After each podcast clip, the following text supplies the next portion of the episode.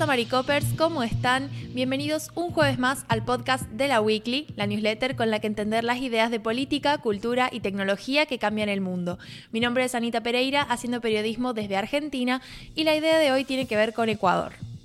El próximo domingo 20 de agosto, Ecuador va a celebrar elecciones presidenciales extraordinarias en las que más de 13 millones de ecuatorianos van a elegir a su nuevo presidente y también a los 137 integrantes de la Asamblea Nacional en un clima de mucha incertidumbre política y, como vamos a ver ahora, un índice sumamente elevado de violencia política. Recordemos rápidamente, estas elecciones son extraordinarias porque no se suponía que Ecuador tuviera elecciones presidenciales, las tuvo en 2021 cuando salió electo Guillermo Lazo, pero hemos seguido desde esta newsletter el proceso de juicio político que se inició contra Guillermo Lazo y cómo él finalmente terminó recurriendo a un mecanismo conocido como muerte cruzada, en la que finalizó tempranamente su mandato y también disolvió la Asamblea Nacional. Entonces se convocó a elecciones para reemplazar tanto el organismo ejecutivo como el legislativo a nivel nacional. La fórmula presidencial que resulte electa va a ejercer las funciones ejecutivas, pero solo hasta la finalización de lo que sería el mandato de Lazo en 2025.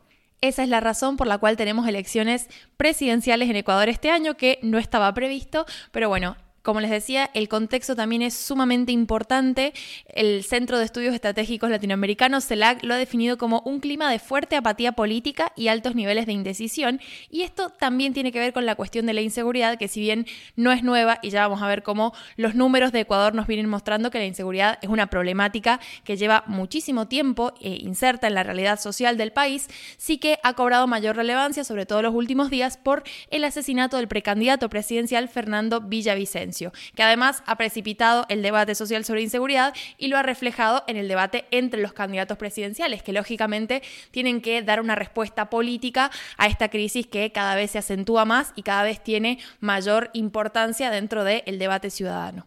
Vamos entonces a conocer a los ocho candidatos presidenciales. Puntualmente me voy a centrar en cinco que las encuestas están destacando con un porcentaje por encima de la media, digamos, o que puede llegar a dar la sorpresa, porque recordemos que Ecuador, como otros países de Latinoamérica, incluyendo Argentina, tiene este sistema político de primera vuelta y segunda vuelta, en el que a menos que un candidato consiga el 40% de los votos o una distancia de 10 puntos con el segundo candidato, los dos candidatos más, votados pasan a una segunda vuelta donde la ciudadanía elige entre ambos y finalmente gana el que tiene mayor cantidad de votos. Entonces, como es tanta la oferta presidencial en esta elección, lo más probable es que se termine activando el mecanismo de segunda vuelta porque es difícil que alguno de los candidatos logre captar esa cantidad de votos y esa diferencia con respecto a los otros. Vamos con la candidata mejor ubicada por las encuestas, a la que se le da un porcentaje de alrededor del 24% en tanto el sondeo de datos como el de Comunicaliza, que son dos de las consultoras autorizadas por el Consejo Nacional Electoral que voy a estar citando en esta newsletter. Ella es conocida como un poco la heredera del correísmo porque es candidata de Revolución Ciudadana, que es el movimiento del expresidente Rafael Correa, que tiene una larga trayectoria y que implica como muchas eh, ideas asociadas ¿no? a este tipo de gobierno. Ella tiene experiencia en el sector público, ejerció como secretaria de Administración Pública en 2017 y su plataforma está fundamentalmente basada en las propuestas y los valores de la justicia social con una fuerte presencia de las políticas sociales. González ha manifestado su intención de atacar las causas de la crisis de seguridad, le hace la indigencia, la falta de medicamentos en hospitales, el bajo presupuesto en educación, que es algo que comparte con otro de los candidatos, y una de sus principales propuestas, por ejemplo, tiene que ver con limitar la dependencia energética del país. Después tenemos a Cristian Zurita, que en realidad es el candidato sucesor de Villavicencio hasta ayer no se sabía si su candidatura iba a ser aprobada, pero finalmente el Consejo Electoral de Ecuador la confirmó y él va a estar ocupando el lugar que ocupaba Fernando Villavicencio, que como les decía es este precandidato que fue asesinado eh, durante los días previos al debate presidencial, del que también vamos a hablar en un ratito, y por supuesto a las elecciones. A Villavicencio las encuestas lo ubicaban como el segundo candidato con más intención de voto, alrededor del 12,5%, según la encuestadora Cedatos. Pero bueno, es difícil predecir qué eh, efecto va a tener el hecho de su asesinato con lo que hubiera sido su candidatura y con Cristian Zurita, que como les decía es quien lo reemplaza. Por lo pronto sabemos que esta candidatura está confirmada, si bien Zurita no tuvo mucho tiempo para hacer campaña, porque justamente hoy finaliza eh, el, el tiempo de destinado a la campaña, entonces ya no va a poder mucho eh, poner eh, propuestas a su nombre, digamos, como, como candidato él, pero sí tiene como la, la plataforma política heredada de Villavicencio y que responde al movimiento concertación, que es la fuerza política que representan y que tiene propuestas como, por ejemplo, tomar préstamo internacional para financiar programas sociales que combatan las causas de la inseguridad. Es otro de los candidatos que tiene en mente un poco ir más allá de solamente controlar la situación de inseguridad, sino también atacar las razones que generan marginalidad y luego eh, reproducen estas cuestiones que finalmente terminan afectando a la totalidad de la ciudadanía. Además, Zurita trabajó con Villavicencio en conjunto, escribieron un libro llamado Arroz Verde, en el que denuncian la gestión ilícita de dinero bajo la administración de Rafael Correa. Esto es importante porque es básicamente el punto que lo distingue de la candidata anterior que les mencionaba, que es Luisa González y que viene del mismo fuerte frente, del mismo partido político que el expresidente Correa. Entonces es como un poco, tienen una visión parecida, pero para Zurita y para los miembros del movimiento concertación, Correa está asociado a corrupción, entonces mantienen la propuesta, pero se distancian de él en ese sentido. Después tenemos a Jan Topic, conocido como el Rambo ecuatoriano. Es un candidato derechista de la Alianza por un País Sin Miedo que ocupa el tercer lugar en eh, las encuestas, según, bueno, una diferencia de porcentajes, pero más o menos lo ubican en el tercer lugar. Es empresario, ex soldado de la Legión extranjera francesa y su proyecto político tiene como eje central la cuestión de la seguridad. Esta idea de tolerancia cero en el combate contra la violencia, contra el narcotráfico y que ha ganado popularidad luego precisamente del asesinato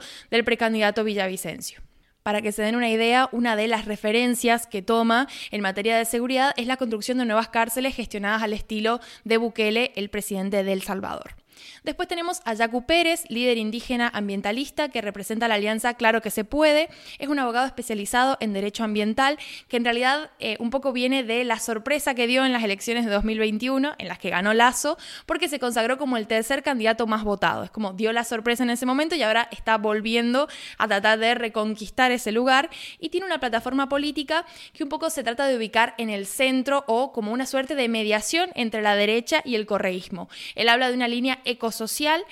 y su propuesta en materia de seguridad es como un fiel reflejo de esta postura de centro, porque propone complementar la represión fuerte al crimen con inversiones que fortalezcan el mercado del trabajo y la educación, que también las considera como causales de esa situación de marginalidad y de eh, reproducción, digamos, de, las condiciones que generan todo este, este crimen y esta situación social tan dura. El siguiente candidato tiene un apellido un poco difícil, es Otto Sonnenholzner, espero no equivocarme, pero bueno, él es economista, candidato de la alianza Actuemos, estuvo ejerciendo como presidente entre 2018 y 2020 y luego se, separó de la gestión del gobierno de Lenín Moreno, que fue muy criticado por las medidas que tomó en contexto de pandemia, pero ahora ha vuelto a la arena política y su principal propuesta es una reforma integral de seguridad, que tiene que ver con mayor control de cárceles, garantías para funcionarios de la justicia, mayor respaldo a las fuerzas de seguridad y en, materia económica tiene eh, la visión de que hay que garantizar ciertos niveles de seguridad en el país para atraer la inversión extranjera.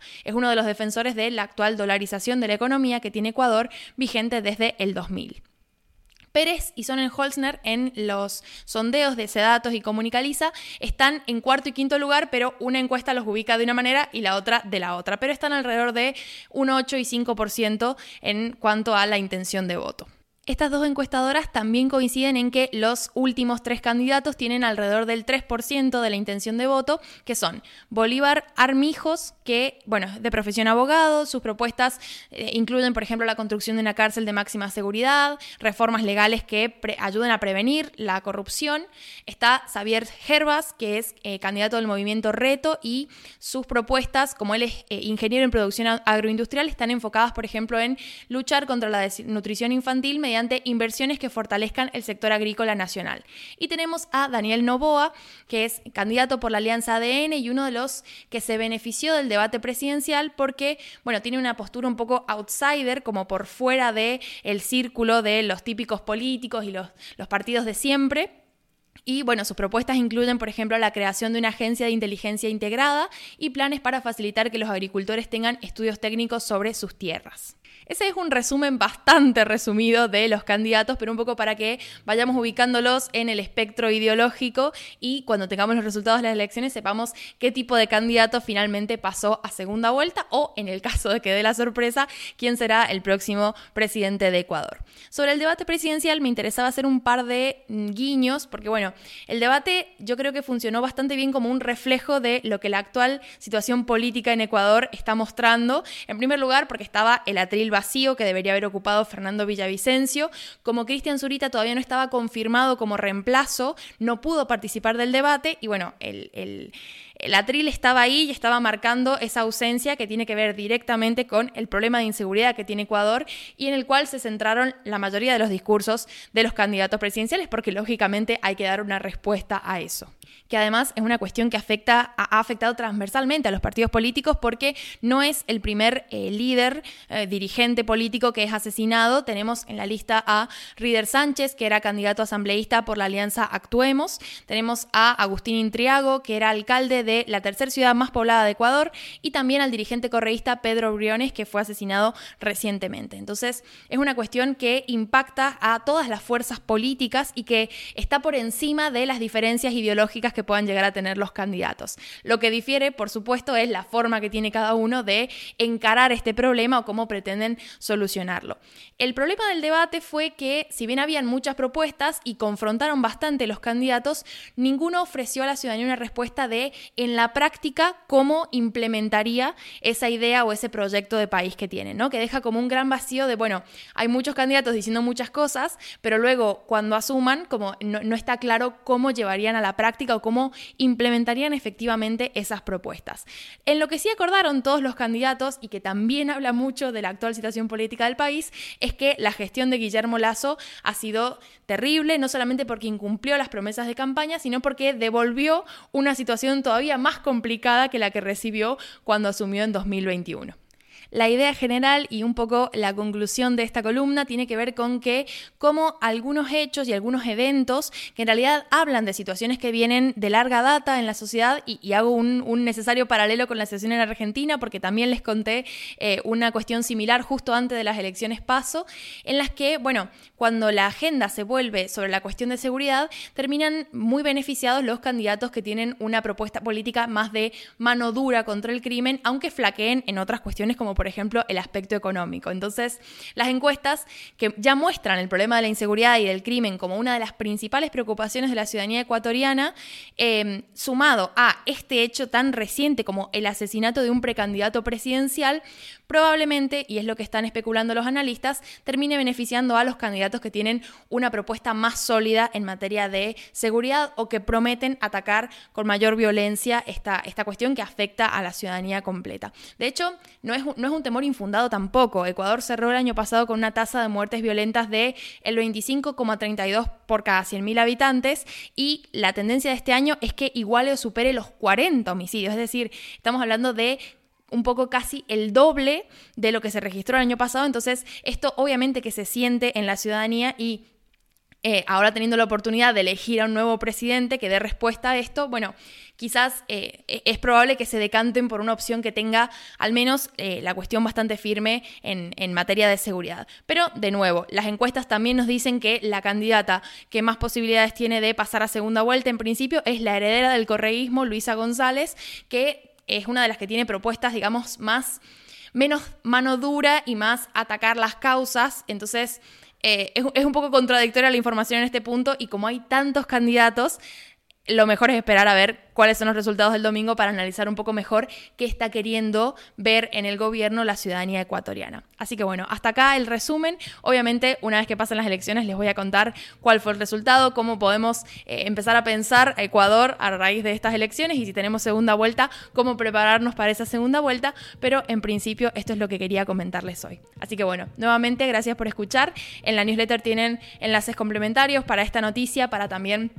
algunas otras que incluimos en el monitor. Y bueno, espero que estén teniendo una linda semana, que estén llegando al fin de, de la mejor forma. Nos escuchamos pronto. Adiós.